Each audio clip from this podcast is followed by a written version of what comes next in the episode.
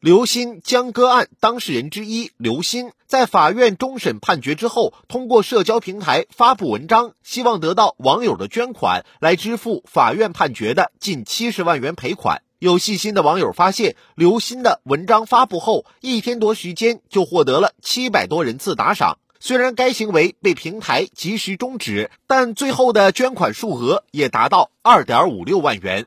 刘鑫的行为还真的令人匪夷所思。在法院判决其需支付近七十万元的赔偿款后，居然在微博上发帖开打赏，向网友公开募捐赔偿款，此举再次引发舆论风波。很多人批评刘鑫，认为其有违社会良知，突破了法律和社会道德底线。随后，平台关闭了打赏功能，并将该帖删除。刘鑫的账号亦因违反社区公约，该用户处于永久禁言状态。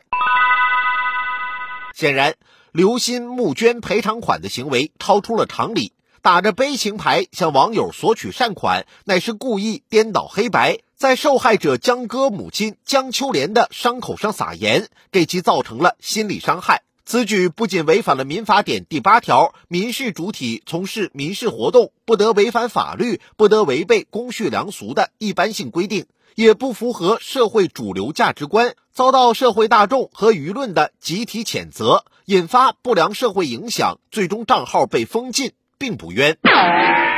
江秋莲与刘鑫生命纠纷案历时数年之久，期间双方多次在社交媒体上公开争论，吸引了无数网友围观和热议，也因此成为社会热点事件，引起各方对该案所涉及到的各种法律问题进行了持续讨论。该案让公众看到了一位母亲对正义和善良的坚持，也看到了一位忘恩负义者的丑恶嘴脸。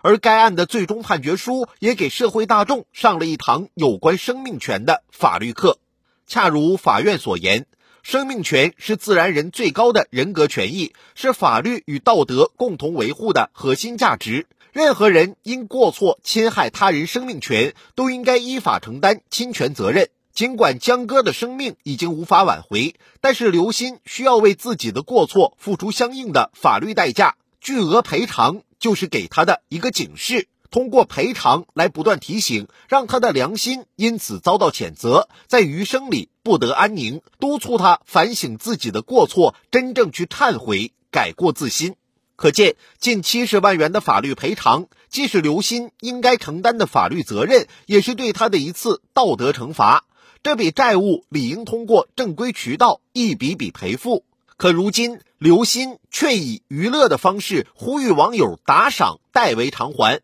此种轻佻的行为分明对判决不以为意，乃是对严肃法律的挑战，甚至有借机炒作噱头，把判决结果当作吸粉机会的嫌疑。因此，对于这个有悖社会良知的行为，应及时叫停。平台也要保持警惕，不再给刘鑫账号重生的机会，以免再误导大众。就让闹剧止于此吧。